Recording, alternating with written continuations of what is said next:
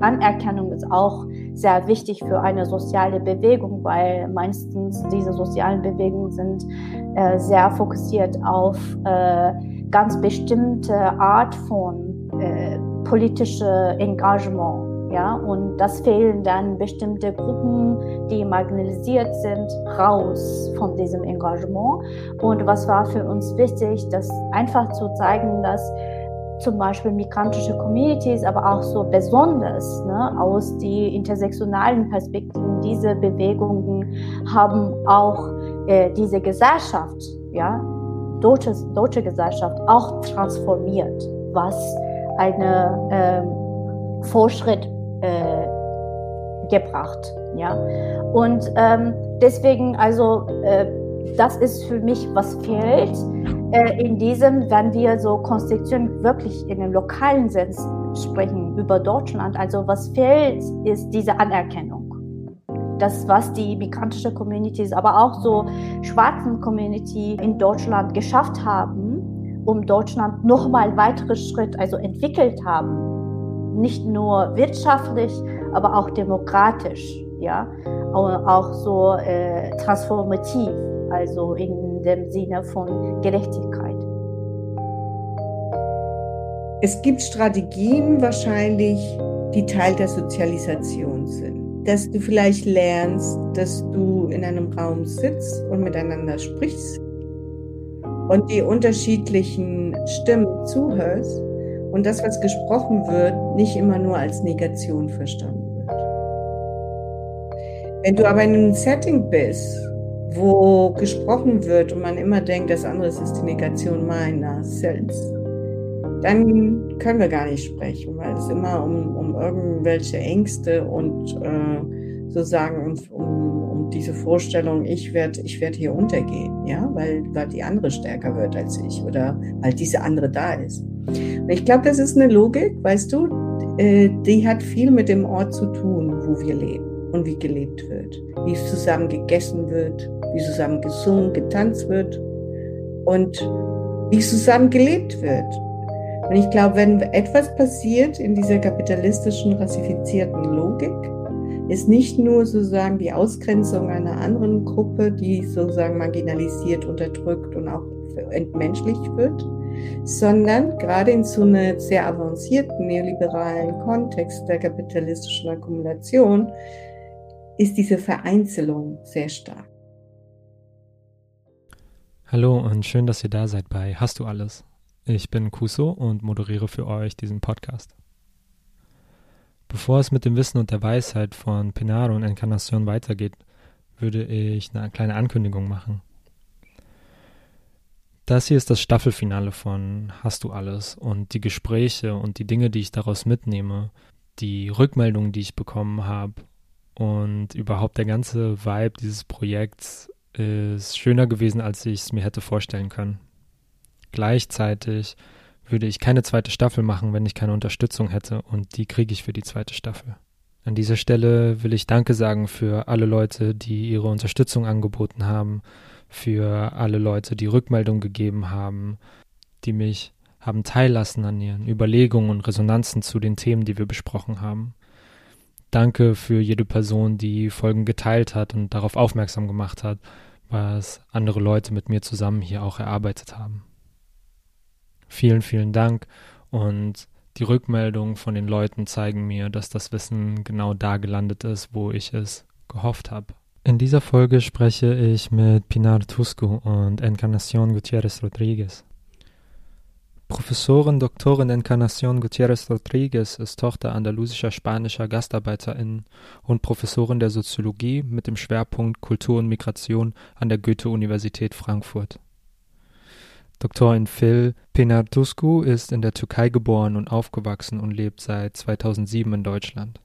Sie hat promoviert und arbeitet im Fachgebiet Soziologie an der Universität Kassel wir sprechen darüber, was als Wissen wahr und ernst genommen wird und was das über unsere Gesellschaft und die Universitäten aussagt. Wir besprechen, was unter soziale Bewegung verstanden wird und wie wir das reflektieren und ändern müssen. Wir diskutieren über die Verbindung von Wissen zwischen Communities und der Akademie und über diese Trennung von Wissensbeständen, die eigentlich untrennbar voneinander sind. Checkt dazu unbedingt das Buch von den beiden Migrantischer Feminismus aus, was so unfassbar reich an Bewegungsgeschichte ist und von dem ich so viel gelernt habe. Hier will ich auch noch kurz auf das Projekt aufmerksam machen, das gerade zu Ende gegangen ist und durch das Encarnacion und ich uns kennengelernt haben. Das Projekt heißt Bridges und stellt eine Vielzahl an Ressourcen rund um das Thema Dekolonisierung der europäischen Hochschulen frei zur Verfügung. In dem Projekt haben Bündnisse aus zivilgesellschaftlichen Organisationen gemeinsam mit Forschungsinstituten in vier europäischen Städten Tools entwickelt, die Menschen einfach so nutzen können. Alle Materialien und die Monographie des Projekts findet ihr in mehreren Sprachen auch auf buildingbridges.space. Viel Spaß mit der Folge und ich hoffe wieder, dass ihr genauso viel lernen könnt wie ich. Ich verabschiede mich hiermit in die Pause von der ersten Staffel von Hast du alles und sage hier nochmal ein ganz, ganz großes Danke an alle Leute, die hier supportet haben.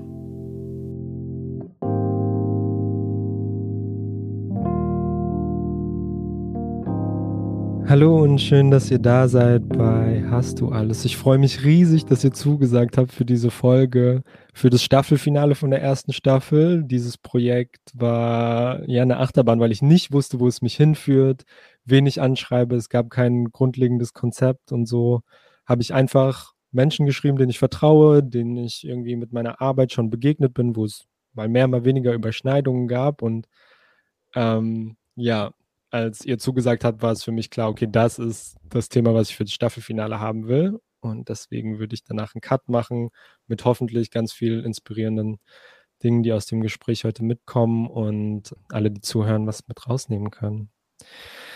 Ich würde euch die erste Frage stellen, wie allen Leuten in dem Podcast, und das ist, was braucht es gerade in sozialen Bewegungen oder was braucht es mehr in sozialen Bewegungen aus eurer Sicht heraus?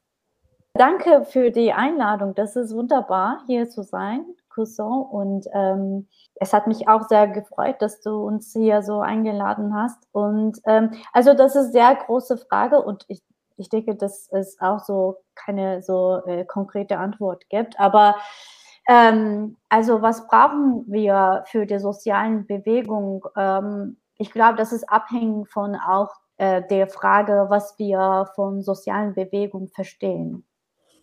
Ja, und ähm, weil es gibt auch verschiedene Definitionen von sozialer Bewegung, besonders im digitalen Zeitalter.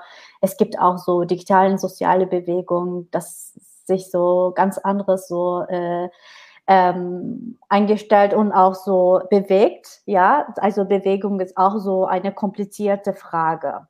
Aber für mich, also auch Bezug auf unser Buch, ja, wir ähm, ähm, haben auch versucht, ähm, eine soziale Bewegung, das eine transformative, intersektionale Gerechtigkeit äh, eigentlich ähm, in Gesellschaft reinbringt und auch so die ähm, Erkenntnis, dass die besonders migrantische ähm, Communities in einer Gesellschaft so transformativ ähm, bewegt hat. Ja, also diese Anerkennung ist auch sehr wichtig für eine soziale Bewegung, weil meistens diese sozialen Bewegungen sind äh, sehr fokussiert auf äh, ganz bestimmte Art von ähm, äh, politische Engagement. Ja, und das fehlen dann bestimmte Gruppen, die marginalisiert sind, raus von diesem Engagement. Und was war für uns wichtig, das einfach zu zeigen, dass zum Beispiel migrantische Communities, aber auch so besonders ne, aus die intersektionalen Perspektiven, diese Bewegungen haben auch äh, diese Gesellschaft, ja, deutsche, deutsche Gesellschaft auch transformiert, was eine ähm, Fortschritt äh, gebracht, ja. Und ähm, deswegen, also äh, das ist für mich, was fehlt äh, in diesem, wenn wir so Konstitution wirklich in dem lokalen Sinn sprechen über Deutschland. Also was fehlt, ist diese Anerkennung das, was die migrantische Communities, aber auch so schwarzen Community in Deutschland geschafft haben, um Deutschland nochmal weitere Schritt, also entwickelt haben. Nicht nur wirtschaftlich, aber auch demokratisch, ja, auch so äh, transformativ. also in dem Sinne von Gerechtigkeit. Das, was fehlt, also für mich, was ich gerade so sagen kann, ja. Danke. In Kanada hast du gerade Punkte dazu, die dir in den Sinn kommen, wenn du das hörst oder andere Sachen? Ja, danke nochmal von meiner Seite, Kuso, für die schöne Einladung und auch für die tollen Podcasts, äh, die du in dieser Serie machst und uns damit sozusagen auch inspirierst und äh, zum Weiterdenken bringst. Und auch danke, Pina, dass äh, du es aufgemacht hast, auch jetzt das Gespräch. Also ähm, wir hatten gestern in dem Seminar ähm, Juderkis Espinosa Miñoso eingeladen und hatten dann nochmal so eine Diskussion über Feminismus oder die feministische Bewegung in Lateinamerika. Und ähm, sie meinte, dass es sehr wichtig wäre, sozusagen, sich nicht vereinnahmen zu lassen, also nicht kooptiert zu werden. Ähm, und ich denke, eine Möglichkeit, zumindest immer daran zu denken, ähm, in welcher Logik vielleicht wir der Vereinzelung und auch jetzt der Kapitalisierung im Sinne einer, einer, einer Wertschöpfungslogik, äh, wo wir dann natürlich auch als soziale Bewegung auch ähm, sozusagen einges oder aufgesaugt werden können oder Teil davon werden können, Teil der Macht, Teil des Ruhmes, teils der Akkumulation des Egos äh, oder sozusagen so einen Narzissmus, der vielleicht gut ist für die eine Person, aber äh, sozusagen verliert äh, im, im, vor Augen, um was es eigentlich geht, nämlich das, was Pinal ja auch schon thematisiert hat, nämlich diese Transformation. Ich glaube nicht, dass ähm, sozialen Protest oder progressiven Bewegungen die sich jetzt für eine soziale Gerechtigkeit oder für eine transformative oder intersektionale Form eines Lebens, ähm, wo wir sozusagen auch in unserem Begehren und unsere, unsere Sinnlichkeit und äh, sozusagen ähm, unser, unsere Achtsamkeit äh, und Respekt gegenüber und das Schätzen, dass wir nicht alleine auf der Welt sind, sondern dass wir nur in dieser Gemeinschaft sozusagen überhaupt existieren können was im Spanischen Lo Común heißt, also the Commons im, im Englischen, ähm, dass das äh, unheimlich wichtig ist. Und dass wir das, äh, wir haben das in dem, wenn du sagst, was fehlt in Bewegung, die Bewegungen haben das. Ich glaube, wir müssen es stärker machen. Wir müssen stärker machen, dass wir zwar Singularitäten sind, dass wir einzelne Personen sind, aber wir auch nur in, dieser, in diesen Beziehungen zueinander leben können. Und wir auch die Arbeit leisten, sozusagen, so dass wir uns gemeinsam auch ähm, weiter bewegen können und gemeinsam auch leben können.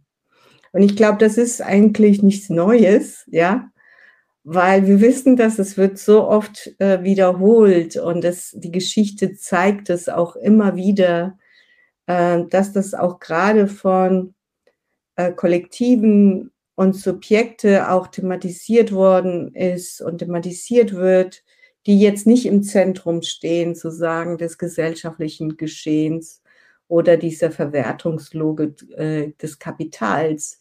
Weil wenn wir anfangen, sozusagen, zu sehen, was jede und jeder oder wie auch immer sozusagen leistet, in dem, wie wir gemeinsam leben und nicht immer bewusst, sondern so, wie wir überhaupt gestrickt sind.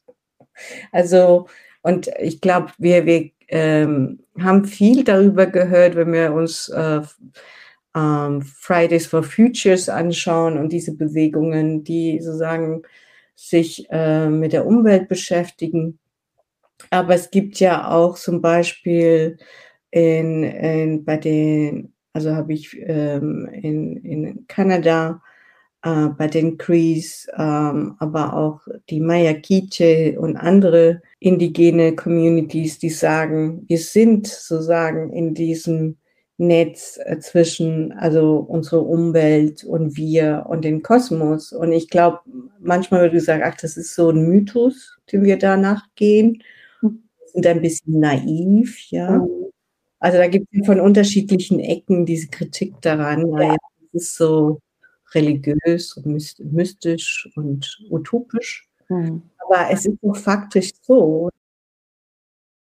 Und das sagen äh, die Interviews mit den Aktivistinnen der migrantischen Bewegung in unserem Buch erzählen über diese Geschichten, diese Arbeit, wie du sagst, die sie machen tagtäglich, sei es intellektueller, aber auch physische Arbeit, auch Arbeit, wenn wir uns diesen Begriff, dieses englischen Begriff Care, ja, oder das Achtsam oder das Aufeinander achten und füreinander dastehen, äh, anschauen. Sie machen ja diese Arbeit und diese Arbeit wird nicht anerkannt und auch jetzt in bestimmten Arbeitssektoren auch äh, ist sie prekär gehalten oder auch unterbezahlt. Jetzt auch gerade die Arbeit, die am essentiellsten ist, nämlich das Putzen, das Kochen, äh, das Pflegen und so weiter.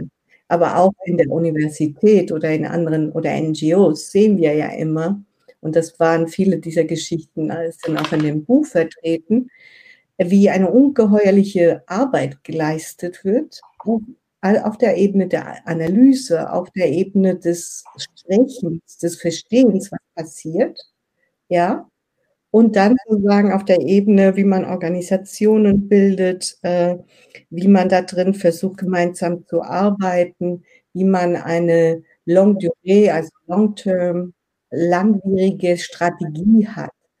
Ja, mit den vielen unterschiedlichen Auf und Abs, die menschlichen Beziehungen mit sich bringen und überhaupt in Organisationen zu arbeiten. Und diese Arbeit, dieses Wissen wird nicht anerkannt, aber auch die praktische, faktische Arbeit, die damit einhergeht. So dass viele so sagen, eben äh, entweder das unter politischer Arbeit als ehrenamtlich oder unterbezahlt oder so. Es geht nicht darum zu sagen, das muss bezahlt werden, aber wir müssen sehen, was das für eine Arbeit ist. Und natürlich, da sind wir ja auch bei der Arbeitsteilung und so weiter. Glaube ich, was wichtig ist so in Deutschland, ist überhaupt zu verstehen, dass wir nicht als Einzelne existieren können. Und ich glaube, es ist wichtig, ähm, auch die, die unterschiedlichen Welten, wie die Sabbatistas sagen, ja, die Welt als viele Welten zu verstehen, viele Welten dieser Kämpfe und nicht, und ich glaube, in Deutschland ist es besonders, ähm, für mich zumindest habe ich das so beobachtet, äh, sehr stark äh, präsent, dieses sich voneinander ähm, unterscheiden, abkapseln. Ja, wir sind ja unterschiedlich, aber wir müssen gucken, wenn wir stark werden wollen, müssen wir irgendwo gemeinsam uns treffen. Wir müssen uns treffen, um das dann äh, zu ermöglichen. Aber das ist etwas, was ich äh, schon lange beobachte. Wie gesagt, ich denke, die, wir, uns fehlt das nicht. Wir haben das. Wir müssen es nur stärken. Da war so viel drin. Danke euch in euren beiden Antworten, worauf ich gern eingehen würde. Ich habe, bevor wir hier gesprochen haben, nochmal Wir die Seiltänzerin durchgelesen, ähm, was in meiner Auseinandersetzung mit Wer war eigentlich vor mir und vor uns da so ein wichtiger Text war. Ähm, ich saß vor fünf Jahren oder so auf einem Podium zu so migrantischem Antirassismus und wir haben Anfang 20 gedacht, wir, wir haben das erfunden. Total naiv, total arrogant irgendwie, aber auch irgendwie so ein schöner Enthusiasmus und vielleicht auch ja ein Symptom, dass so Brücken fehlen, weil wir nicht wussten, dass Leute vor uns da waren. Was genau aus heutiger Sicht ein bisschen peinlich und sehr absurd ist. Aber dann saßen wir auf dem Podium und da wurde ein Einspieler eingespielt hinter uns. Wir saßen mit Leuten von Kanaka-Tag da, von der Initiative Christi Schwundeck, Menschen, die diese Arbeit schon sehr lange machen. Und allein in diesem Einspieler, in diesen fünf Minuten, wurde eigentlich alles gesagt, was wir so auf unseren Zettel stehen hatten, als total junge Leute. Und das war, ja, genau, irgendwie unangenehm. Ich habe aus diesem, aus dieser Erfahrung sehr viel gelernt und habe mich dann natürlich auf die Suche gemacht, um wieder zu dem Punkt zurückzukommen. Wir, die Seiltänzerin, äh, da gibt es mit ein Ereignis, was beschrieben wird in Kassel ähm, wo in einem Abschiebegefängnis quasi militante Maßnahmen ergriffen wurden, die dann durch so ja multikulturelle Ansätze abgeschwächt wurden, die Forderungen wurden abgeschwächt. Also ne, diese Transform, äh, diese Abwandlung von transformativen Forderungen, die eigentlich diese Communities hatten. Ähm, ja, es war ein sehr eindrückliches Beispiel von, von, von so Aneignungen in so einer sehr prekären Situation. Auch das werde ich in den Links hierzu verlinken, den Text und den Ausschnitt. Ja, wie seht ihr den Punkt der Aneignung zwei Jahre nach der Ermordung von George Floyd und Breonna Taylor, die so ja mit die größten antirassistischen Proteste äh, seit langem oder vielleicht auch seit immer ähm, ausgelöst haben global? Ähm, habt ihr dazu Gedanken, Aneignung antirassistischer transformativer Ansätze? Also ich würde erstmal so sagen, dass äh, das ist komplett okay, dass, dass du diese Geschichte nicht wusstest. Also die vorher, weißt du? Also das ist auch das Problem, das wir auch in diesem Buch ein bisschen so vorbringen wollten, weil die, unsere ist auch nicht so irgendwie so Schuld äh, geben, diejenigen, dass die diese Geschichte nicht wussten oder nicht so in diesem so dominante Narrativ schreiben des, der Geschichte so reingenommen haben. Unsere ist eigentlich eine methodologische und auch so epistemologische so Frage. Wie kommt das, dass diese Geschichten immer wieder rausfällt? Ja, was passiert da und äh, warum die sind nicht so sichtbar, nicht äh, anerkannt als äh, Bewegung? Ja, wenn wir über so Bewegung sprechen. Weil ähm, natürlich, wenn du diese Seiten so andere Frauen so sprechen, die sagen, dass es, äh, ich weiß es nicht, ob das eine Bewegung war. Ja, äh, das ist, weil das ist auch sehr interessanter ähm, Verständnis, was Bewegung ist. Ja, was denken wir, wenn wir über Bewegung sprechen, zum Beispiel? Und ähm, deswegen, das ist ähm, diese, diese ähm, Unsichtbarkeit, was wir machen wollen, diese so, diese, das problematisieren, ja, weil woher kommt das? Deswegen haben wir so Oral äh, Stories so mit Oral Stories gearbeitet, weil wir wollten auch diese biografischen Narrativen erstmal so ähm, arbeiten, auch diese biografische ähm, Geschichten erstmal zu hören und ähm, auch das mehr ähm, so sichtbar machen, dass die äh, persönliche Arbeit, intellektuelle Arbeit, aber auch so Care-Arbeit hinter dieser politischen Aktivismus steht. Ja, das war auch für uns wichtig. Also Kollektivität, ja, aber da steht auch die Akteurinnen, dass die eigentlich versucht, etwas in dieser Gesellschaft zu bewegen. Und, ähm, und haben das auch so gemacht. Ja, deswegen nutzen wir auch Intersektionalität hier so heute, wenn wir so Eineignung so sprechen. Ja, da, daher kommt das dann, Intersektionalität. Was ist das? Was ist dieses Konzept? Das ist kein Traveling-Konzept, ja, weil diejenigen sagen immer, dass das ist Traveling-Konzept, das ist so aus den USA hier angekommen und so weiter so fort. Natürlich als Konzept, ja, aber die Verständnis war immer hier. Das ist was ähm, wichtig zu verstehen. Und wenn wir auch so George Floyd, so die, äh, diese Bewegung nach der Tod der George Floyd so ähm, ähm, generiert haben, also äh, auf die Straße gekommen sind, ist auch nichts Neues. Ja, es gibt auch sehr viele andere so äh, Akkumulationen für diese Energie. Ja, wenn wir Mythos sprechen, ja, über Mythos sprechen, diese Energie war schon da. Ja, die Leute haben schon sehr, sehr lange gegen Rassismus in dieser Gesellschaft so gekämpft.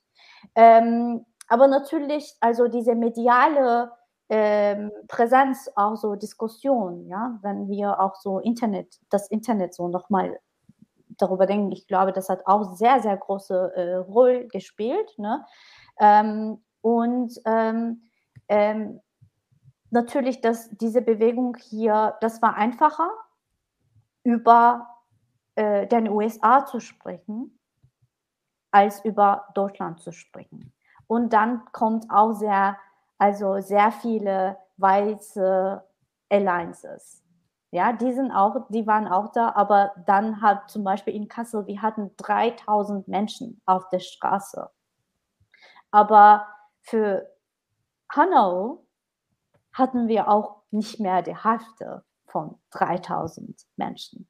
Also das, was ich meine. Ja, das ist immer, immer einfacher, über wo anderes zu sprechen, als über Deutsch, das, über Deutschland zu sprechen. Ja, und ähm, deswegen diese, diese, diese, ähm, Einigung der politischen so Bewegungen, zum Beispiel in den USA, wenn die so ein bisschen so weit weg gucken, die sehen so toll aus. Das ist eine Bewegung, das da passiert und äh, weißt du, das kommt auch mit irgendwie so diese politische Coolness mit, ja. Und, und, und das ist natürlich sehr attraktiv für sehr viele Menschen. Aber wenn die Menschen über Rassismus in Deutschland sprechen, das kommt keine politische Coolness mehr. Also deswegen, das ist, das ist ein bisschen so diese Distanzierung, was dann hier und jetzt passiert. Ja? Ähm, also ähm, deswegen auch die Menschen sprechen auch sehr weniger ja, über Rassismus in Deutschland als Rassismus in den USA. Und ähm, das ist dann auch so äh, äh eine andere Frage, ähm, dann zum Beispiel, wenn Inkarnation darüber gesprochen hat. Also es gibt auch sehr viele andere Bewegungen im, im, im, äh, im, in, Welt, in, in der Welt, weißt du? Also in der Türkei zum Beispiel, trotz dieser ganz repressive Regierung, die Feministen, die äh, Queer-Menschen äh, sind immer noch auf der Straße. Also ich habe mit meinen Augen gesehen, ja.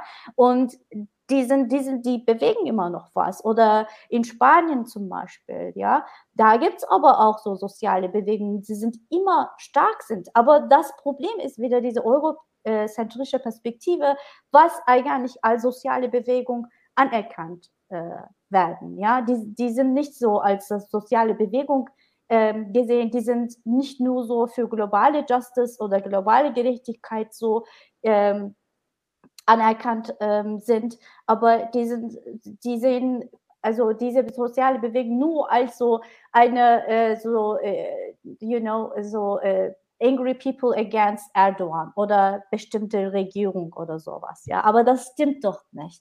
Die sind doch soziale Bewegungen. Also das will hier so Schluss machen. Aber das ist auch so sehr wichtig hier so wieder so Anerkennungspolitik das hier spielt. Mhm. Ja, ich frage mich immer, ähm, wie das kommt, zum Beispiel den Grad der Mobilisierung, zum Beispiel im spanischen Staat oder in der Türkei oder Chile oder Argentinien jetzt, im Vergleich jetzt vielleicht Großbritannien oder Deutschland. Das sind ja sehr unterschiedlich. Ich glaube, in Frankreich kommt es auch zu mehr Mobilisierung ähm, an was es hängt. Ich, ich teile aber auch, ähm, was Pinal schon gesagt hat, ist, was ist das für eine Definition von soziale Bewegung? Ist das, wenn sozusagen eine große Mehrheit auf der Straße ist? Oder ist es das, wenn, wenn sich Leute sozusagen Netzwerke bilden, Räume sich aneignen, was wir auch in dem Buch zeigen, was der migrantische Feminismus der 80er, 90er Jahre gemacht hat? die waren äh, vernetzt, die hatten äh, sozusagen auch Strategien, Überlegungen und Treffen, wo solche Strategien auch ähm, ausgetauscht wurden und Sachen, die passierten auch an den unterschiedlichen Ecken, als eine Gruppe, die äh, bereit zu sagen, nicht nur als Frauen, sondern gerade als migrantisierte Frauen, als äh, sprechlose Subjekte äh, oder Kollektive betrachtet wurden. Und da ist natürlich die Frage, was sieht man und was sieht man nicht und was vergisst man dann oder weil man es nicht mal wahrgenommen hat oder weil es so störend war, ja, weil als wir so ein Beispiel in Frankfurt, wir meine ich jetzt für Migra, die feministische Migrantinnen in Frankfurt uns mit der mit dem Stadtfeminismus irgendwie äh, da angelegt haben oder so und äh, dem Bockenheimer Zentrum verlassen haben und so. Das, äh, das waren diese Störenfriede von jungen Frauen, die da irgendwie alles Intellektuelle und Wissenschaftlerinnen, das ist ja so ein Schimpfwort wird, dass wenn man sozusagen eine migrantische Biografie hat. ja. Oh, das ist total ja. witzig. Und weil man dann nicht mehr die Betreuungsgruppe ist und so. Und ähm, wenn man sich sozusagen in diesem Zusammenhang äh, daran erinnert, nur an, an diesen komischen Störenfriede, die da waren, ja, die da alle an der Uni waren, ja, obwohl das Kinder von Arbeiter äh, Familien waren. Aber okay, das alles vergisst man dann auch. Oder auch diejenigen, die so sagen, nach ihrer Fluchtgeschichte und äh, Migrationsgeschichte hier weiter Politik gemacht haben, ja, nachdem sie im Exil sind und weiter Politik machen und aus diesem Schatz ihres eigenen Wissens äh, des Widerstands auch hier weiter diese Politik verfolgt haben und sozusagen auch die Komplexität dann der Migration und des Exils in diesem Zusammenhang versucht haben zu verstehen. Weil das stand nicht in den Büchern, das stand auch nicht in den politischen Agenda äh, der äh, Länder, wo sie vorher waren. Mhm. Das heißt, wir müssen sehr, also was das Buch zeigt, ist, wie, wie die Situation versucht wird zu begreifen, zu verstehen, in, in Worte zu fassen und sich zu analysieren. Und das ist, was wir sagen, was dann später im akademischen Feminismus in Deutschland 2005 unter dem Stichwort Intersektionalität dann verwertet wird. Mhm. Und in diesem Zusammenhang dann diejenigen, die sich mit Theorie im Sinne von Büchern und Schrift beschäftigten, äh, haben dann überlegt, okay, wer sagt dann irgendwas dazu? Ich weiß, bei mir war das Gloria Anzaldúa. Als ich Gloria Anzaldúa gelesen habe, habe ich da obwohl sie eine total andere Geschichte hat als ich, ja. Und sozusagen ich als Mitglied des spanischen Staates mit meinem Pass äh, nochmal sozusagen äh, in dem äh, von der Geschichte her sozusagen äh, den spanischen Staat eher vertrete als jetzt die Kolonialgeschichte Lateinamerikas. Aber trotzdem diese Auseinandersetzung, die sie da führt mhm. im Borderlands, in La Frontera, gab mir eine Sprache. Ja, genauso als ich Audrey Lorde gelesen habe, ja, und ihren Te Text zu Wut, weil sonst war ich immer so diese wüte, wütende, ja, obwohl ich bin jetzt nicht, es geht nicht um meine Black Rage als äh, Black Women, weil ich das nicht bin, aber diese Vorstellung von, wenn du sozusagen deine äh, Analyse, deine, dein äh, Ort in der Welt sozusagen thematisierst und mit dieser Persistenz und auch mit dieser Überzeugung, dass du dann, und das hast du auch schon gesagt, Pinal, dass man dann sozusagen zu, zu dieser Angry Woman wird oder so diese, äh, wo man äh, sozusagen nicht mit, äh, mit den Emotionen hantieren kann. Also ist ja auch so ein Myth, äh, also so, so ein Vorurteil gerne in Deutschland, dass die Südländer alle so emotional sind und äh, deswegen sie alles äh, keine Vernunft besitzen, was sogar äh, ja, Max Weber sagt und so weiter. ich meine, es, ja, es gibt so eine ganze Reihe von, warum andere nicht so weit kommen äh, und so einen Kapitalismus in dieser Form nicht ausgebildet haben. Aber gut. Naja, aber was ich sagen wollte, du hast ja gefragt nach der Aneignung. Und ich denke, das ist einmal sozusagen George Floyd, ähm, die Proteste um George Floyd, äh, die Netzwerke, die da äh, aktiviert, mobilisiert wurden, äh, die Möglichkeit sozusagen über sehr unterschiedlichen Wege kommend her, sich zu begegnen, dass das äh, unfassbar war und dass es viele berührt hat. Aber das ist auch in Chile passiert. Also ähm, sozusagen der Aufstand in Chile war ein ähnlicher Aufstand, ja, ähm, der uns jetzt aber im Norden nicht so bewegt hat, also einige bewegt hat. Aber auch in der Türkei gab es sozusagen diese Zusammenkommen von so unterschiedlichen Gruppen, die sich trafen. Ähm, und natürlich im Kontext, wo das passierte, USA und hier der Norden Europas haben alle, die sozusagen so lange in diesem Zusammenhang arbeiten und über Generationen einfach aufgerufen, endlich, ja, endlich passiert es, endlich sind wir auf der Straße und endlich passiert es, endlich wird es, äh, das, ich meine, die ganze Zeit ist das ja passiert, aber in dieser Form, in dieser Form, dass so viele dann da waren und dass das und, und ich glaube, die Gabe war, sozusagen auch äh, auf so vielen Ebenen das zu beherrschen, in die Medien reinzukommen, in den sozusagen diese Medienwelt auch äh, damit zu arbeiten, weil das ist ja nicht einfach. Diese Bilder, die gezeigt werden, diese gewalttätigen Bilder, diese Entmenschlichung, die da sozusagen serial produziert wird, ja. die, die du dann sozusagen solche Bilder sozusagen umbenennst und darüber, indem du Präsenz auf der Straße zeigst und darüber auch das als Gewalt benennst und sozusagen diese Entmenschlichung auch in, in dieser Form affektiv auch und intellektuell auch ähm, sozusagen die, die Dimension davon äh, begreiflich machst für viele, die das zu dem Zeitpunkt noch nicht begriffen hatten. Mhm. Das ist wirklich passiert und das ist, un, un, also ich, ähm, ja, ich, äh, denke, das ist, ja, das ist unglaublich, was da äh, also gemacht wurde und ähm, geschafft wurde und erzielt wurde.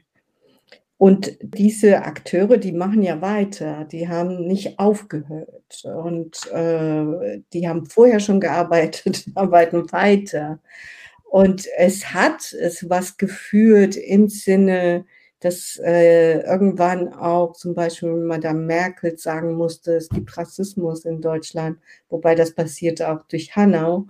Und ich meine, natürlich, wenn wir Hanau anschauen, das können wir genauso auch diskutieren, die Initiative 19. Februar und den, den ganzen Zusammenhang um Hanau, aber auch die NSU-Prozesse und ähm, NSU-Komplex mhm. auflösen, mhm. Äh, Zusammenhang und so. Das ist eine unglaubliche Arbeit, ja, ähm, die auf andere Arbeit sozusagen auch aufbaut. Ähm, und wo wir auch unser Projekt drin sehen, des migrantischen Feminismus, zu sehen, weil ich meine, Femigra hat das damals in den 90er Jahren auch gemacht. Wir waren, wir haben uns mit rassistischer Gewalt beschäftigt und wir haben versucht, Netzwerke aufzubauen. Wir haben versucht, das zu thematisieren und so weiter. Ähm, aber wir hatten nicht sozusagen nicht die Möglichkeiten und auch nicht die, die Stärke, in der wir uns konjunkturell auch befinden durch diese unterschiedlichen Bewegungen, das Thema wirklich so in das Zentrum der Gesellschaft auch zu platzieren. Äh, was jetzt nicht platziert worden ist, das wäre das falsche Wort, aber wo es hingekommen ist, durch diese Kraft, durch diese Bewegung äh, oder Bewegungen äh, und diese Möglichkeit des, der politischen Organisierung, die sehr gut durchdacht ist. Ähm, es gibt aber sozusagen neben dieser Seite eine Seite, die ich weniger gut finde, oder was heißt nicht gut finde, wo ich überlege, wir sind an so einer, äh, wie sagt man, so eine Kreuzung im Moment. Ähm, und das ist eine Kreuzung, weil es gibt eine, es gab eine Reaktion auf institutioneller Ebene. Es gibt Angebote, es gibt ein Interesse und damit sind auch Verteilungskämpfe oder Gelder auch sozusagen, die in, in den Verkehr auch gebracht werden. Das kann dazu führen, einerseits, das sind nur Überlegungen, ähm, es gibt immer auch eine Professionalisierung von sozialen Bewegungen und Akteure. Das ist jetzt nichts Falsches, aber wenn das sozusagen es in eine Vermarktung oder Parteilogik aufgeht, dann ähm, kommt es zwar vielleicht zu, zu einer momentane Befriedung oder auch Befriedigung von bestimmten Organisationen oder Akteure, aber das gesellschaftliche Thema bleibt bei, weiterhin da. Also die strukturelle Gewalt, die rassistische, intersektionale Gewalt ist ja weiterhin Thema. Also das, ähm, das sind ja eben auch immer diese Forderungen nach ähm, zum Beispiel nach äh, Zugang zu Führungspositionen, zu Leitungspositionen und so weiter, zu Präsenz zur ähm, Repräsentation und so weiter. Das ist wichtig. Ich sage, das sind nicht, äh, ich sage nicht damit, das sind nicht wichtige Kämpfe. Aber für mich zumindest ist das Ziel eins, was ein gesamtgesellschaftliches sein sollte und eins, was sozusagen jegliche Form der Unterdrückung angeht und der weiterhin der rassistischen Gewalt.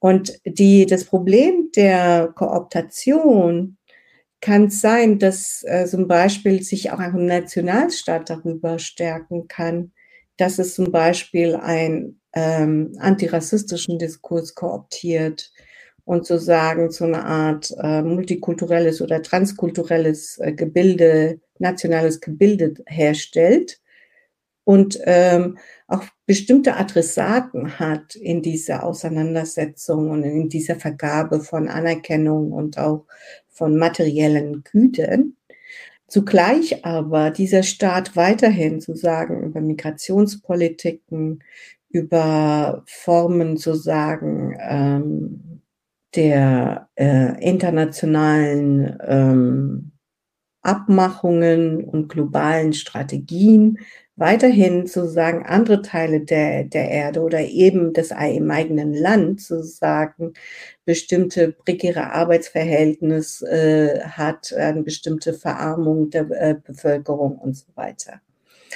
Deswegen, äh, in anderen Worten, das hat schon Stuart Hall gesagt, aber auch Gayatri Spivak hat es immer wieder thematisiert, die Kooptation, das sozusagen das ähm, Integrieren von bestimmten politischen Themen oder Akteure bringt nicht mit sich unbedingt die radikale strukturelle Veränderung der Gesellschaft. Ich meine, ähm, das ist ja auch ein Thema bei vielen Aktivistinnen und auch äh, Intellektuellen, die, wo wir uns immer daran erinnern müssen, äh, dass sozusagen wir das immer rückkoppeln müssen, beziehungsweise auch für was Größeres stehen als nur sozusagen den Posten in der Gleichstellungsstelle. Ja, und, ähm, und das, glaube ich, ist so eine Sache, wo wir gerade schauen müssen, weil ich denke, das sind wir als, also wir sind, sage ich, die Personen, die dann plötzlich als Akteure in diesem Feld arbeiten, die adressiert werden, die vielleicht auch Förderung, äh, also Gelder bekommen und so weiter, äh, wie wir das dann machen, ob wir dabei bleiben, ja. Und natürlich durch die Kooptation kommt es auch dazu, dass plötzlich äh, einige in dem Feld sich bewegen. Ich rede jetzt von der Forschung zu Rassismuskritik, die vorher nie über Rassismuskritik geforscht haben und jetzt plötzlich doch, weil die Gelder da sind. Und, äh, und da finde ich, müssen wir selber, diejenigen, die da länger schon dabei sind und plötzlich sich in diesem Feld bewegen, doch äh, darauf achten, wo wir uns nochmal zurück äh, richten, also wo wir unseren Blick hinrichten und auch unsere Bewegung hinrichten und unser Tun um nicht äh, dieser Kooptation zu dienen. Aber ich denke, das ist, das sind, das ist ein ziemliches Navigieren und deswegen sind wir gerade am einen Scheitelpunkt. Das ist, was ich suchte vorhin. Und einige sagen, nee, ich mache da nicht mit. Ja, ich verlasse dieses Feld, der, der hier neu entsteht. Wenn man in den Institutionen sitzt, muss man sich aber überlegen, wie, wie gehe ich damit um? Was mache ich damit? Mache ich mein neuen Unternehmen auf, jetzt unter dem neuen Label? Oder äh, bin ich für bin ich wegen was anderem sozusagen mit anderen auf die Straße oder woanders hingegangen? Ich würde da für alle, die zuhören, auch nochmal an die erste Folge verweisen, in der ich mit Alice Hastas darüber spreche, über die Rolle von Öffentlichkeit und der Strategie von Öffentlichkeit in sozialen Bewegungen, weil das Problem von Social Media ja auch ist, dass es neben Vereinzelung und den Konzernen und alles, was da hinten dran an, ja, auf dem wirtschaftlichen, auf der wirtschaftlichen Ebene passiert, auch einen Fokus auf Vermarktung und die, den Aufbau eines Labels hat. Deswegen funktionieren so Antirassismus-Superstars so unfassbar gut, weil sie eine Marke, also durch Social Media eine Art von Marke aufbauen können. Und diejenigen, die die Marke gut können, die werden sehr berühmt, nicht notwendigerweise die die transformativste Arbeit machen. Ähm, genau, da auch dazu findet ihr den Link. Ich würde sehr gerne diese Strategiefrage weiterstellen, weil das die Idee hinter diesem Podcast war. Ich wollte nicht irgendwie einen Podcast machen, der Rassismus erklärt oder der so Konzepte zugänglich macht, sondern frage mich und die Leute, die ich interviewe, wie tun wir das, wenn wir uns für politischen Wandel einsetzen wollen? Und ihr gebt in dem Buch sowohl die Leute, die interviewen, als auch selbst so viele wichtige Ansätze für Strategien, sei es die praktischen Beispiele aus der koreanischen Frauengruppe beispielsweise, wie sich da organisiert wurde. Äh, Nevedita Prasad spricht auch viel von dem Organisieren von Konferenzen und was da schwierig wurde. Und die Frage, an die ich, die ich an euch geben würde, ihr schreibt ja auch über Rememory, über Renarrating als zwei Punkte, die ich als auch politische Strategie lese. Was braucht es gerade in interkommunaler Solidarität an Verknüpfungspunkten, um Strategien zu entwickeln? Und was müssten wir mitdenken, wenn wir so Strategien entwickeln aus verschiedenen Communities heraus? Genau, Community ist ein Platzhalter, also ne, das, ähm, sowas, die hören dann für sich da mit verbinden. Aber habt ihr dazu Gedanken zum Entwickeln einer Strategie? Also ähm, Strategie, ja, das ist ähm, genau, als gar nicht ähm, Inkarnation hat darüber das bisschen das erzählt, ja, das ist wirklich, ähm, also äh, das war also Strategie zu entwickeln, das ist immer äh, Bildungsarbeit, aber man muss auch sehr viel daran denken und gerade heutzutage, das ist noch komplizierter geworden, ja, weil das gibt auch Institutionen, dass die ähm, an antirassistische Arbeit so jetzt interessiert sind, aber auch so Decolonizing, ja, ähm, und so weiter zum Beispiel.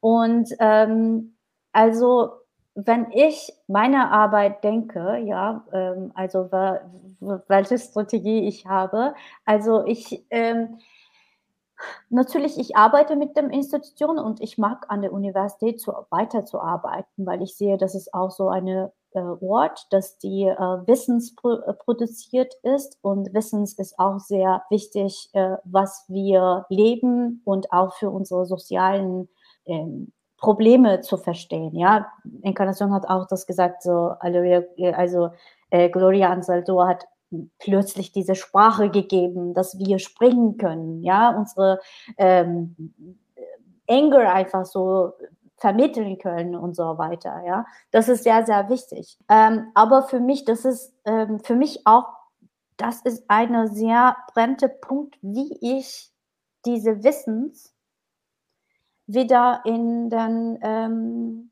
diese äh, Communities ja zu bringen. Also wie schaffe ich das denn? Also und das ist für mich sehr, also das nehme ich also persönlich ähm, sehr ähm, ähm, ernsthafte Frage, und ich habe auch sehr viel Spaß daran zu machen. Aber ich, das ist für mich sehr wichtig, also diese zum Beispiel lokalen Communities oder lokal marginalisierte Gruppen einfach mit den Institutionen, dass die Wissen produziert, einfach in Verbindung zu bringen.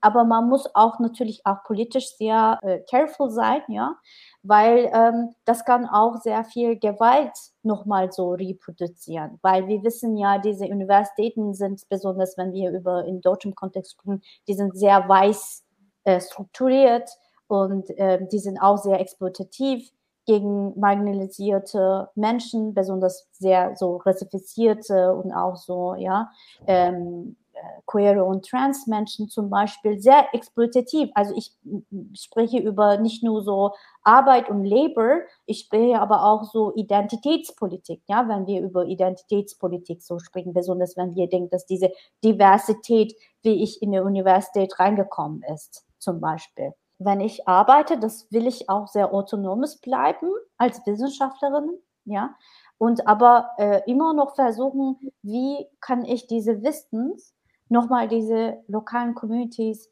äh, bringen und auch dar darüber diskutieren, weil manche haben auch keine wirkliche Zugang ja, zum diese Wissensproduktion. Und äh, eigentlich aber diese Wissens kommt auch teilweise aus äh, ihrer eigenen äh, Lebensrealitäten und Praktiken. Und ähm, deswegen zum Beispiel meine Strategie ist niemals äh, meine Verbindung mit dem Lokal, lokalen so ähm, Dynamiken so separieren, ja. Das ist schwierig, besonders wenn du immer wieder so pendeln musst, ja, immer wieder zwischen so Staaten. Das mache ich nicht, glücklicherweise. Und das hat auch so Vorteile, ja, für mich weil dann ich kann auch mit meinem lokalen Community mehr arbeiten und mehr engagieren. Ich kenne auch so, die können auch so richtig hier so ähm, ähm, produktive Druck an der Universität so aufbauen, ja.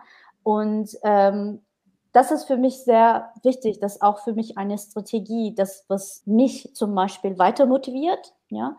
Und dann gibt mir auch sehr gute Hinsicht, wohin ich fahre mit diesem politischen Verstandenes, weil das dann alles bleibt theoretisch. Ja, wenn aber ich in diesem Community-Setting bin, wenn die Leute über ihre Erfahrungen, tägliche Erfahrungen sprechen, dann können wir auch so weitere ähm, äh, Strategien entwickeln. Ja? Deswegen Universitäten, also für mich, also als Institution, aber auch so Akteuren spielen sehr große und wichtige Rolle. Deswegen müssen wir auch nicht so aufgeben. Ja? Deswegen sind wir hier und wir wollen auch hier bleiben. Also das ist für uns sehr wichtiger Ort, das was zu transformieren. Und ähm, deswegen, das ist, das ist meine Strategie, hier zu bleiben, an der Universität äh, zu bleiben, obwohl, äh, weißt du, wir haben auch sehr viele strukturelle und auch so äh, äh, ja, strukturelle Probleme an der Universität, ja, gegen migrantisierte und auch so rassifizierte Menschen. Aber trotzdem, wir sind hier und dann, das ist für mich super, super wichtig, einfach diese Wissen weiter zu transformieren. Also nicht nur so eine Gruppe von Eliten zugänglich zu machen und aber auch so, wenn ich daran denke und lokalen Communities äh, spreche, damit meine ich auch der Studierende. Ja, die gehören zur Universität. Und das müssen wir nochmal und nochmal und nochmal betonen, weil heutzutage neoliberale Universitäten vergessen das, dass die Studierenden eigentlich gehören zum Universität. Ja, die sind, also die, they own the space, it's their space, ja. Äh, und, ähm, aber wir arbeiten, wir schreiben Projekten und dann das und das und dann die Studierenden, nein, die sind da. Also, aber diese Temporarität, äh, von ihrer Präsenz an der Universität, macht alles diese, gibt es diese Illusion, dass eigentlich die sind, die kommen und dann die gehen, deswegen die sind nicht, nein, die sind da und wir müssen auch lokalen Community als Studierenden zusammenarbeiten, ja, und im Dialog zu bleiben, ja. Ja, das erinnert mich daran, als ich äh, Studentin war, jetzt wo ich an der Goethe bin und sozusagen die Goethe wo ganz anders ist, wo sie vorher war, im Bockenheim und wir da im Turm waren und beim Studiestreik 87 wir sozusagen die Zugänge zum Turm blockiert haben und überhaupt wurde der ganze Campus sozusagen bestreikt wurde und wir aber weitergemacht haben. Wir haben ja unheimlich viel gelesen, gesprochen, ge alles gemacht äh, und äh, sozusagen politische Arbeit auf unterschiedlichen Ebenen. Und ich glaube, ähm, das war eine, also da, da haben wir das meiste eigentlich gelernt. Wir haben so viel autonom gemacht. und ich glaube, alles gelesen, was nicht in den Seminaren gelesen wurde. Und ich habe dann bemerkt, man muss da, also gut, je nach Ort äh, findet das eher statt oder weniger statt. Aber dieses, das ist natürlich auch die Transformation der Universität zu diesem neoliberalen Gebilde mit den unterschiedlichen ähm, Programmen und Abschlüsse und so weiter.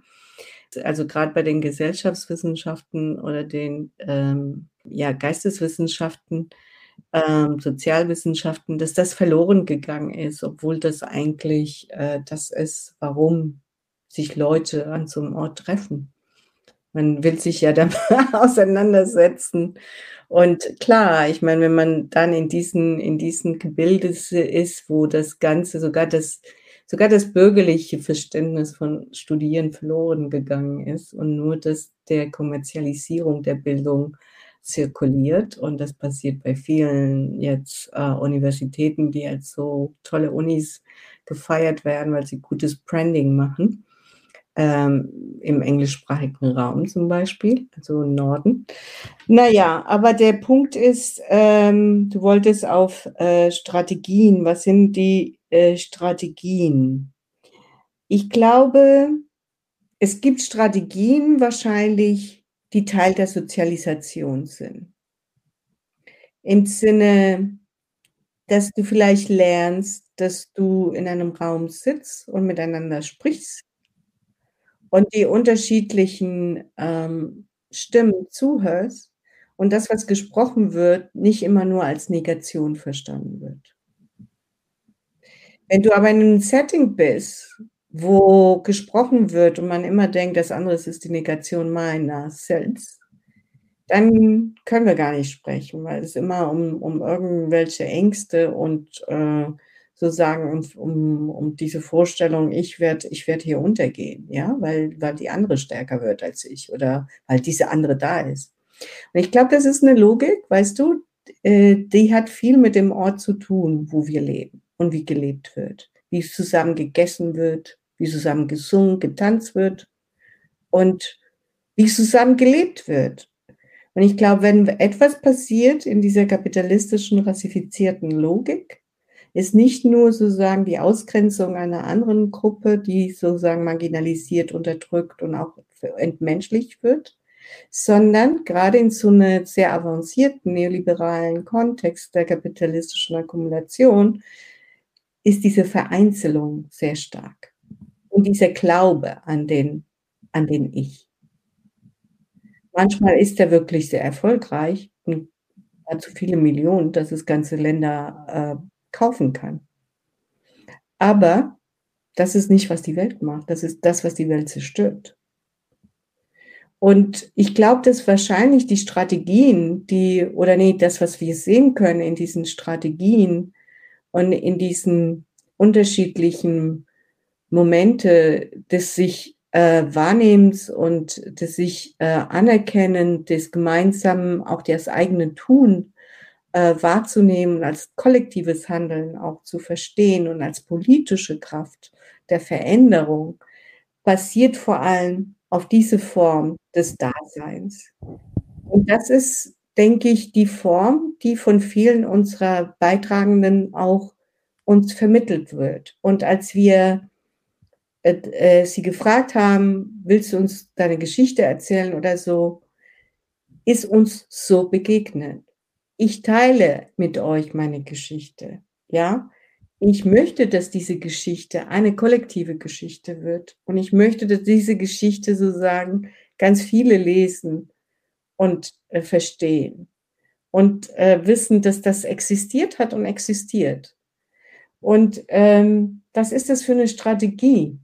Man könnte das sozusagen politisch-theoretisch äh, definieren ja, auch aus einer sozialen Bewegungsanalyse heraus, ja, äh, ob man sich als Netzwerke gebildet hat, ob man sozusagen ähm, langfristige Ziele hatte oder was weiß ich, welche Form der sozialen Organisation es gegeben hätte oder so weiter. Oder wenn du sagst, äh, was für eine, um was geht es? Ich glaube, oft ist das, was wir als Utopie haben und als, was wir uns als was Besseres, als eine bessere Welt vorstellen, das, was wir auch gegenwärtig als gutes Leben erfahren. Und natürlich können wir ein Konsumleben, was gut ist, haben, ja, und uns super wohlfühlen und sagen, okay, that doesn't matter how the others are feeling about. Aber wir können auch sozusagen verstehen, dass das, wie es uns geht, auch mit den anderen zu tun haben, die auch in dieser Welt leben.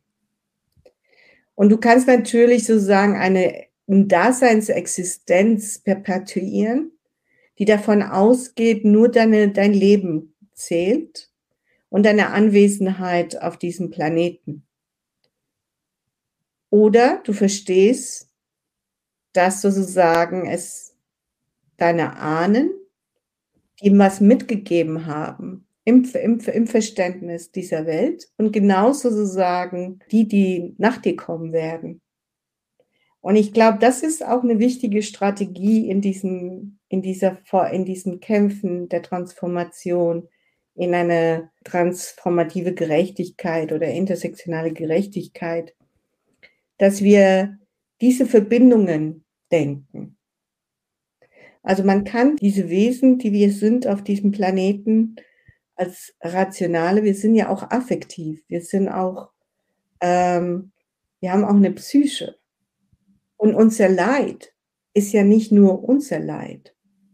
Unser Leid ist auch das Leid unserer, unserer Familie, Mitglieder, äh, unserer Freundinnen, ähm, denen, die vor uns waren und die und dieses Leid, wenn wir dieses Leid wird auch an andere übertragen. Das heißt, wenn wir dieses Leid verstehen, verstehen wir auch, dass wir damit was machen müssen. Und dass wir damit was machen müssen, und das machen die, das ist meine, ich beschäftige mich mit Trauer, Daher kommt es mit dem Leid. Und ich habe gesehen in dieser Auseinandersetzung, dass viele der politischen Kämpfe, die ich mir angeschaut habe, Kämpfe der politischen Trauer sind. Und Trauer da mobilisierend ist, weil wir, weil diese Einzelexistenzen sozusagen immer in diesem gemeinschaftlichen Netzwerk drin sind. Und das potenziert auch eine Veränderung zu dem, was du möchtest, wo wir sozusagen, ja, äh, andere affektive Beziehungen pflegen oder auch Formen äh, des guten Lebens für alle pflegen und ähm, auch ein Leben, ja, das ist ein bisschen paradiesisch und so weiter, aber ein Leben, wo wir so sagen, ähm, ja, zufrieden sind damit, mit was wir haben. Und ich frage mich immer, was das ist, diese Akkumulation, Akkumulation, Akkumulation. Ähm, wann hört es auf? Wann hört die Zerstörung auf? Ich meine, durch die Krise jetzt, äh, die also die Kriege, was Kriege, die Kriege, Krise sind wir ja ständig, aber die Kriege, die wir gerade haben und diese neue äh, Green ähm, Energieausrichtung ähm, bedeutet ja auch, dass in Amazonien zum Beispiel, in Ecuador, in Yasuni Park nicht nur die Hälfte jetzt sozusagen ausgebeutet wird, sondern jetzt der Präsident von Ecuador sozusagen das verdoppelt hat, die Ausbeutung des Yasuni in Amazonien.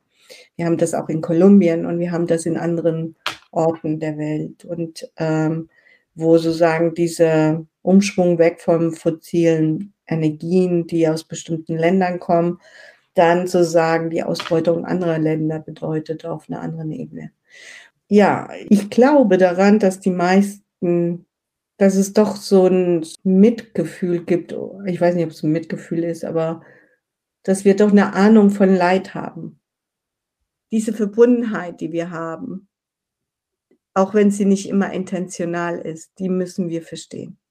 In Filipino Indigenous Psychology ein Feld, was nicht nur, aber auch durch die Akademie, durch die Universität geprägt ist, mit Bezug auf, den, auf die Philippinen.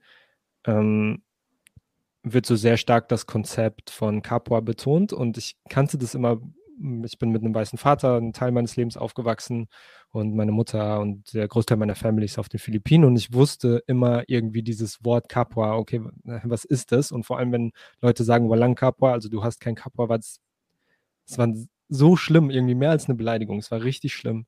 Und als ich mich dann so, ja, absurderweise auf akademischer Ebene damit beschäftigt habe, wird es so übersetzt als ich sehe mich selbst in den anderen oder die anderen sind ich. Also es gibt keine eins zu eins Übersetzung in eine Sprache, die ich spreche, also Deutsch oder Englisch für, für Capua.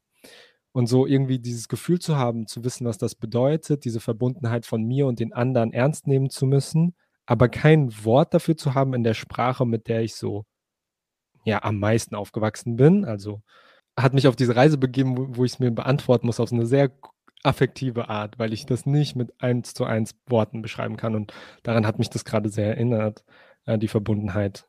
Genau, nicht nur von Trauer, sondern von, von allem, was ich irgendwie tue. Und das andere, was ich sagen wollte, bevor ich euch die letzte Frage weitergebe, eine Folge, die leider nicht geklappt hat, war eine, die ich ähm, machen wollte zu so Community, Academia, Binary, also so Community, ähm, Universitätsbinarität, eine Trennung, die es für mich so nicht gibt. Und ihr seid so das beste Beispiel dafür. Und ich habe so gefühlt jetzt aus Versehen diese Folge gemacht, die eigentlich nicht mhm. zustande gekommen ist, weil diese Dringlichkeit, die Wichtigkeit von den Verbindungen auch Kämpfen an die Universität zu bringen, Kämpfen aus den Universitäten Communities und dass das nicht getrennt werden kann, finde ich richtig, richtig schön. Danke dafür. Und damit würde ich in die letzte Frage einleiten. Wenn ihr was habt, was ihr Leuten mitgeben könnt für ihre Kämpfe. Was sie vielleicht in der Tasche packen können, vielleicht aber auch nicht. Was ihr immer bei euch habt. Ähm, fällt euch da was ein? Was wäre das? Ehrlichkeit. Also natürlich diese, diese Kapor, ne? Das ist das Wort, ja. Ähm, was Inkarnation auch so beschreibt, du hast auch so perfekte, so, ne, so eigentlich so Wort gegeben jetzt, ähm, in diesem so Weisheit, ja, this is, this is a wisdom. This is a different kind of knowledge. Also das gibt Weisheit und das, das gibt auch Wissens. Und das ist, was Capua eigentlich auch, was Inkarnation hier Wissen so erklärt hat, auch sehr deutlich gemacht hat. Das ist auch so ähm, Wisdom, ne? Weisheit, dass wir nicht immer wieder das ähm, Arzt nehmen, besonders in europäischer Kontext, das ist äh, sehr ignorierte Art von äh, Wissens eigentlich, ja. Und weil das kommt auch so von unsere so Ancestors, äh, die eigentlich was schon gemacht haben. Ich suche nach für diese ähm, Wissens immer, ja, wie haben das die geschafft, zum Beispiel, wenn ich gucke, ja, diese ganz elementare so Kämpfe, ja, wie, äh, weiß ich nicht, wie zum Beispiel meine kurdische Mutter hat äh, in einem weißen türkischen Gesellschaft eigentlich überlebt hat, ja, was war denn Strategie, weil ich habe das als Kind überhaupt nicht mitbekommen, wie hat das sie geschafft, ja, weil das ist, äh, sie hat auch andere Sprache lernen müssen, ja, das war, das war nicht äh, ihre Muttersprache, Türkisch war nicht ihre Muttersprache. das habe ich nie, niemals gesehen, aber sie war sehr starke Frau für mich. Und dann ich folge auch diese Weisheit immer wieder, aber sie hat auch nicht so sich über Feminismus so beschäftigt, ja. Das war auch keine Frage. Und dann, ich gehe auch diesem so, folge auch diese ähm, Kampfstrategien, dass wir auch ein bisschen gesprochen haben, weiter. Ne? Und dann, ich sehe das, oh, okay, das war meine Großmutter oder das war so meine Großvater und so weiter. Ne? Also das ist was eigentlich, was wir auch so in diesem so, wie kann man das so, äh, Knowledge Tree einfach so wirklich ernst nehmen müssen. Also das ist für mich wichtige Resource, ja, für mein Leben ähm, was ich immer wieder so versuche praktizieren würde. Natürlich, meine Verständnis ist was anderes, weil ich bin auch so Wissenschaftlerin und sehr euro eurozentrisch auch so. Ähm, ich versuche das wirklich rauszukommen, aber das kommt auch diese Kenntnisse, ja, wir sind immer noch in diesem Circle. Und das ist zum Beispiel, wenn ich immer wieder, ja, diese Kämpfe so nachfolge, ich sehe Ehrlichkeit. Ich sehe gar nichts anderes. Also sie waren einfach mit ihrem Umgebung, mit ihrem so Environment, mit den Leuten, die in Kontakt waren oder konfrontiert haben, waren sie wirklich ehrlich. Und die haben auch das nicht vergessen, woher die kommen. Ja, und weil meine Großgroßmutter hat meine Mutter gesagt, dass äh, vergiss nicht, woher du kommst, dass du immer weißt, wo du hingehst. Also das ist für mich so eine ähm, Enlightenment, ja, das ist, dass man immer wieder das nachdenkt, also woher, wo, woher komme ich, ja, das ist so als äh, Weisheit, äh, natürlich nicht so als Identität, aber äh, dass man nicht vergisst, also, ne, und, ähm, und deswegen für mich, das ist, was ich sehe und was ich mich super störe, also in diesem so Kontext, wenn wir über antirassistische ähm, Kämpfe oder so Decolonizing, whatever, ja, jetzt sie, sie sind alle sehr trend, trendy geworden. Also ich suche nach Ehrlichkeit, also besonders von weißer Gesellschaft, ja, auf jeden Fall. Also wo ist das dann wirklich? Äh, do you really care about that? Ja, das ist meine Frage. Und wo, wo, woher kommt deine, was ist der Resource von deiner Care über diese Konzern? Und ähm, das wünsche ich mich, ähm, ja, genau, mehr und mehr. Also egal, welche politische äh, Richtung wir gehen. Also das ist für mich sehr wichtig. Was du gerade erzählt hast mit Capua Cuso, hat mich äh, daran erinnert, es gibt im Andalusischen dieses ähm, Duende. Ähm, und Duende, ich habe gerade nachgeschaut, wie man das im Englischen sagt, Spanish Spirit. It's not a Spanish Spirit. Duende, something. Also ist ziemlich sozusagen in, in Andalusien drin und es ist mit dem, äh, mit dem äh, Flamenco, mit dem Singen, mit dem ein äh, Pinar hat von Wisdom gesprochen, also dieses, so einen Geist zu haben, Gefühl zu haben für das, äh, was sozusagen äh, vielleicht eine Form äh, eines schönen Leben, aber Schönheit zu sagen, nicht in, in so einer Vorstellung idealisierten äh, singulären, was weiß ich, kommerzialisierte Vorstellung von Schönheit, auch nicht Kants Ästhetik, aber Schönheit als äh, das, die Schönheit des Lebens und ähm, des Lebens machen, denke ich. Und deswegen ist ja dann diese Duende auch sehr wichtig, äh, um überhaupt ja, zu singen oder Musik zu spielen oder Gedichte vorzutragen oder eine Geschichte zu erzählen. Und das bringt mich zurück, das, was, was du auch, äh, was ihr beide auch schon gesagt habt, nämlich wir lernen ja in der Universität eigentlich solche Versuche, etwas zu fassen, was so ähm, sentipensar ist, also im Sinne von von Falsworda und auch andere feministischen äh, Denkerinnen, das denkende Fühlen. Also es hört sich auch komisch und das gefühlte Denken. Aber diese Gefühlswelt, die unser Denken auch hervorbringen, weil wenn wir ein Wort haben, haben wir, haben wir es auch mit etwas, was es versucht zu fassen und äh, zu bestimmen um wie schwierig das ist, ja, weil das Konzept ist ja immer, das entzieht sich dann eigentlich, wenn wir versuchen zu erklären, um was es geht. Es ist sehr schwierig, das so geradlinig und äh, systematisch und syntaktisch, grammatikalisch richtig wiederzugeben. Also entzieht sich diese Logik. Ähm, und diese, dieses Form des Denken das ist etwas, was so viel auch äh, ein, wie Pina gesagt hat, an Weisheit mit sich trägt. Und was wir oft sozusagen auch biografisch dann ähm, erfahren über äh, unsere Familienmitglieder oder andere, weil das geht ja, das ist ja so, in, in dem, im Akademischen sagt man immer Vernacular, ja, also das populäre Wissen, äh, das kann auch sehr negativ sein. Also es ist nicht immer schön, was auch populär gewusst wird, aber äh, diese Form, diese Weisheiten, ähm, uns daran zu erinnern, ist das, mit was wir auch angefangen haben. Nämlich, es, äh, Pinal sagte zu dir, Kuso, du brauchst ja nicht dich zu entschuldigen, dass du nicht wusstest zu dem Zeitpunkt, dass das vorher gedacht wurde, weil wir vieles nicht wissen. Wir müssen ja erstmal von der Position der, der Humbleness, der Bescheidenheit ausgehen und der Ignoranz.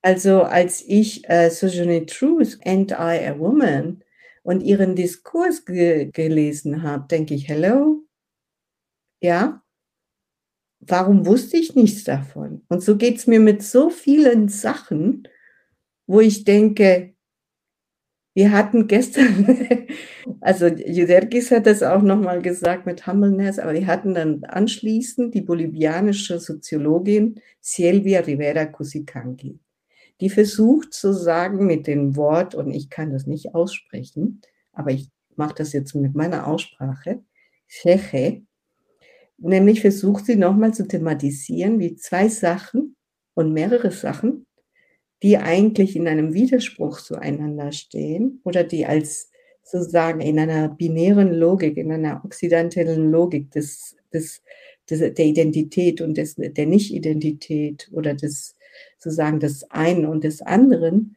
wie das koexistieren kann. Und das ist sozusagen dieses Cheche, ja? Wir haben versucht, äh, das in irgendwelche Worte zu fassen. Sie kritisiert Hybridität. Und ich habe dann zu, meiner, zu den, meinen Studierenden gesagt, wir werden es wahrscheinlich hin, hinkriegen. Bleiben wir dabei, dass wir so einigermaßen versuchen zu verstehen aus der Welt, in der wir sitzen und von der wir aus gucken und verstehen, was das sein könnte. Sie sagt uns schon, das hat mit Hybridität nichts zu tun. Sie sagt, es hat vielleicht was mit Double Bind von äh, Spivak zu tun, aber wahrscheinlich auch nicht. Ja, ist, ja und vielleicht müssen wir das annehmen. Ja. Und das ist etwas, was wir nicht machen in der, in der Akademie. Genauso wenig, dass wir uns gemeinsam hinsetzen und sagen, hello, das ist ein gemeinschaftlicher Raum hier des Lernens und des Verstehens und des Austauschs. Manche von uns haben vielleicht mehr gelesen und ich habe hab einige Jahre und habe schon viel hinter mir und kann das weitergeben. Und andere können vielleicht auch was anderes weitergeben. Und ich denke, dein Punkt, Pinal, ist sehr gut. Diese Vorstellung der Universität, der Studierenden sozusagen, als die, die einfach wechseln irgendwann, obwohl sie das, diejenigen sind, die überhaupt äh, sozusagen diese Institution ausmachen. Aber wenn man sich diese ganzen, ähm, sozusagen diese ganze Logik anschaut, der Anerkennung, ähm, der, der Preisung auch, der Arbeit, ist Lehre kaum dabei. Es sind Forschungsgelder, ja. Ja. Lehre, die oft sozusagen auch prekär gemacht wird, weil so viel Lehre geleistet werden muss und so wenige feste Stellen gibt, dass viele dieser Stellen unterbezahlt und prekär sind.